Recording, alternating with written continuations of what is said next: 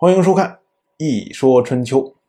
鲁姑息进入执政的第二年，仍然实行的是对外友好的政策。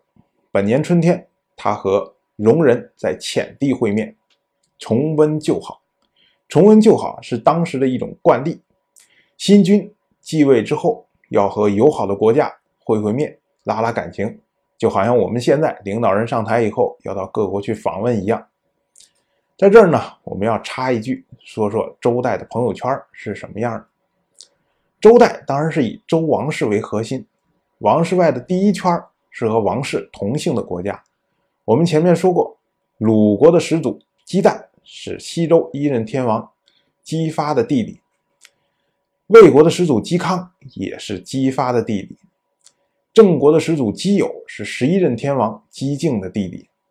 这些人。和王室之间关系有亲有疏，但是都是王室的分支，王室的血脉，和王室算起来呢，也可以说是兄弟之国。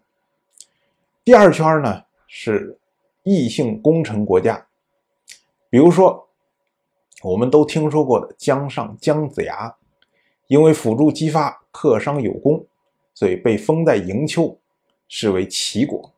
嬴妃子养马受到八任天王姬辟方的赏识，被封在秦地，视为秦国。不管是同姓国还是异姓功臣国，这些都是王室无中生有分封出来的国家，所以可以算成是王室的班底。第三圈呢是客居国家，比如说夏王朝的后裔被封在齐，视为齐国。注意，这个齐不是那个。姜子牙的齐国，商王朝的后裔被封在商丘，视为宋国。这些国家是本来就已经有的势力，周在立国的时候没有力量把他们完全消灭，所以就承认了他们的存在。而他们呢，反过来也承认王室的权威，服从王室的领导。所以，不管是同姓国、异姓国、客居国，都是。王室承认的国家，那么第四圈呢，则是王室不承认的国家，比如我们前面说到的朱夷父的朱国，没有受到王室的分封，自然也就没有得到王室的承认。此外还有楚国，楚国因为自立为王，自然也不受到王室的承认。第五圈则是蛮族国家，一般认为周代除了中原以外。北边有狄，南边有蛮，西边有戎，东边有夷。那么狄、蛮、戎、夷，这就是蛮族国家了。但是要注意的是，这些称呼只是中原诸侯对他们的称呼而已，并不是他们的自称。这就好像英语国家称呼我们为 China，也就是瓷器之国，但是我们不会以瓷器之国来自称。和鲁姑息会面的戎人，自然也就是蛮夷国家，但是他们并不是西戎，戎的种类非常多，而且分布非常广泛。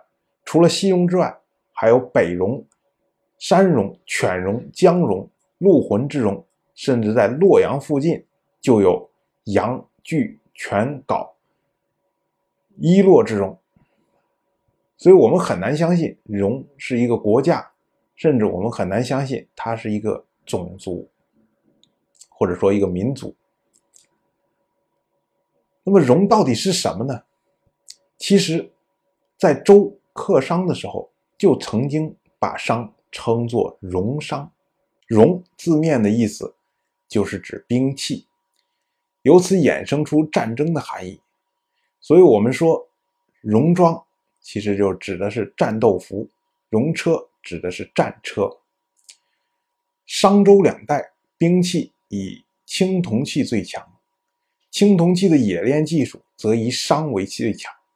商的青铜器代表作司母大方鼎，大家如果有机会的话，一定要去看看真品，因为只有看到真品，你才知道它为什么叫做大方鼎。所以呢，戎这个字实际上指的就是青铜器的武器。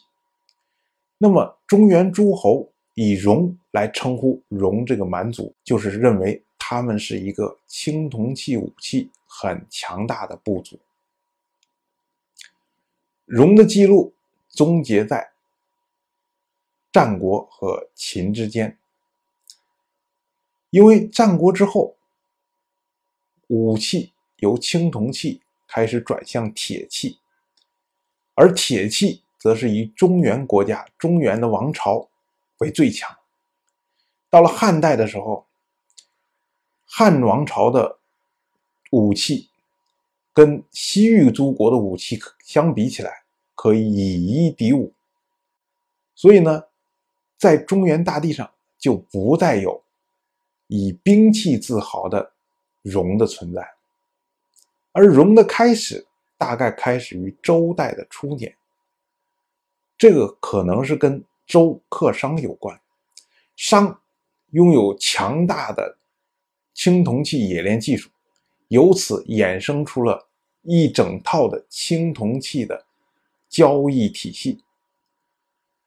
在商灭亡之后，这个交易体系彻底崩溃，而交易体系的各个环节就自行发展了自己的青铜器文化。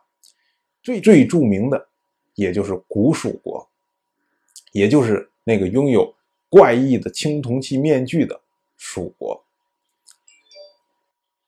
古蜀国本来是为商提供铜矿石的部落，在商灭亡之后，这些铜矿石没有销路，所以呢，他们就自行研发了自己的青铜器文化。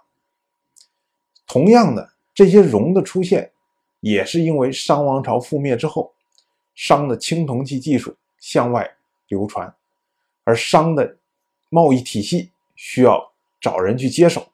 那么这些戎族呢，就因此研发出了自己的青铜器的兵器，而中原诸侯恰恰是因为看到了他们在青铜器的强项，所以呢，就以他们的特产来称呼他们。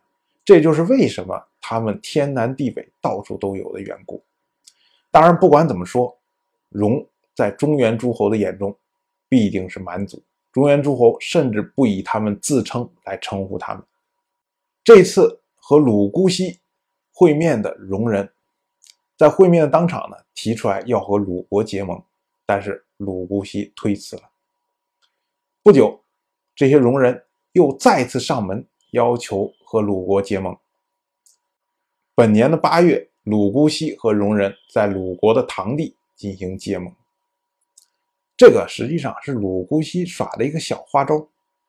他首次要求和戎人会面，本来就有结盟的意思，但是戎人要求的时候，他故意推辞，这叫以退为进，就是促使戎人主动上门找鲁国结盟。这样对于他来说呢，就会引起一种他继位之后有蛮族主动上门结盟的假象。以此可以增加鲁姑息的影响力，帮他平复国内的反对势力。这个花招啊，在以后各个王朝都有应用。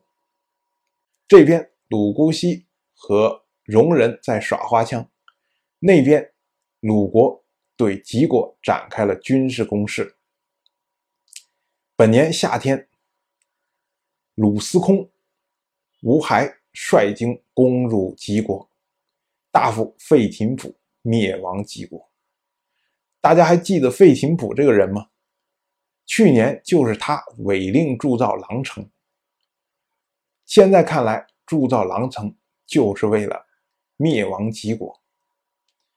齐国是鲁国周边的一个小国，这次军事行动自然不符合鲁姑息的和平外交，但是。经过去年的一年准备，鲁国已经是蓄势待发了，鲁姑息也就没有特意阻止这次军事行动。在我们的印象里，鲁国似乎是一个讲礼仪、文绉绉的国家，灭别人国家这种事情似乎跟他没有关系。